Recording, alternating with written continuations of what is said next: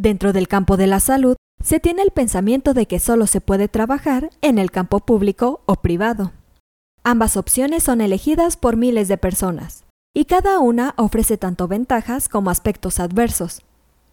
Aunque también existe otra alternativa, y es abrir tu propio consultorio médico. Por lo anterior, en este episodio te compartiremos un manual para emprender como médico independiente. Comenzamos.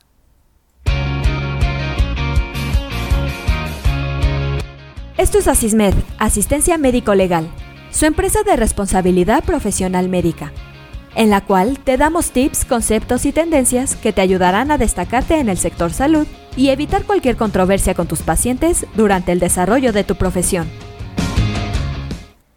No es fácil tomar la decisión de emprender, ya que no es suficiente con una buena actitud y echándole ganas.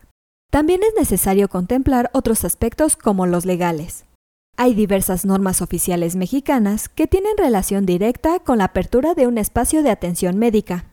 Todas las debes cumplir de forma obligatoria, para evitar tener problemas y la posible clausura de tu consultorio médico.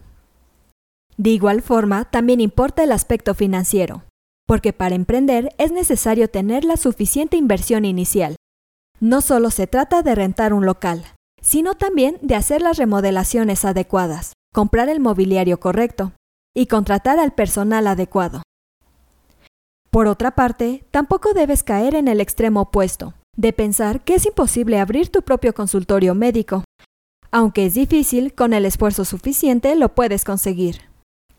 Para lograr abrir tu propio consultorio, en primer lugar debes arriesgarte, ya que esto es mejor que no hacer nada.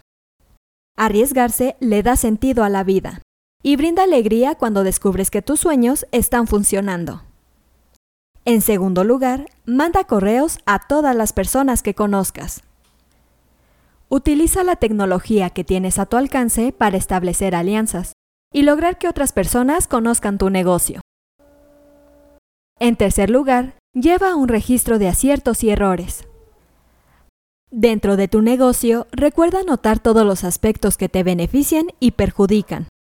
De esta forma, será más sencillo que puedas identificar lo que conviene repetir y lo que debes evitar.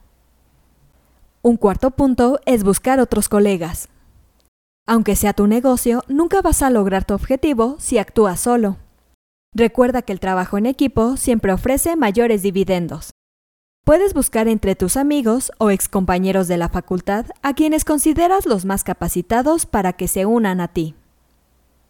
Como quinto punto, recuerda a tus colegas médicos.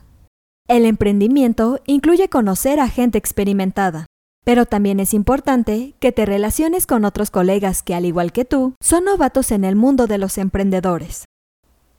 Asimismo, recuerda confiar en la juventud médica.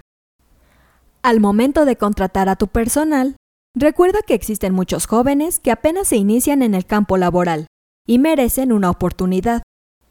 Del mismo modo, aprovecha la experiencia que ofrecen los años.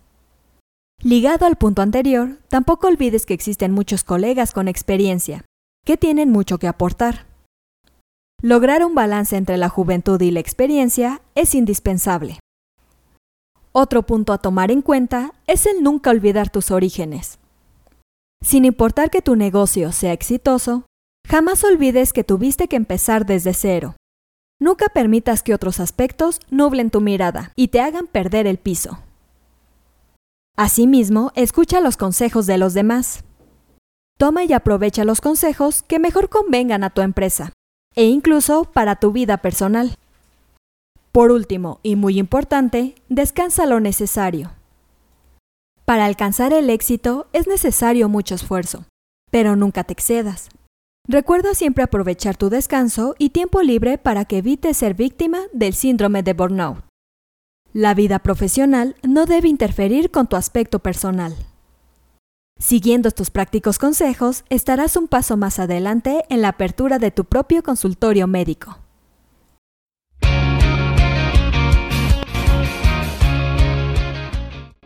Esto es todo por hoy. Te invito a no perderte nuestros próximos episodios. Y la forma de no perdértelos es suscribiéndote a este podcast desde tu aplicación preferida.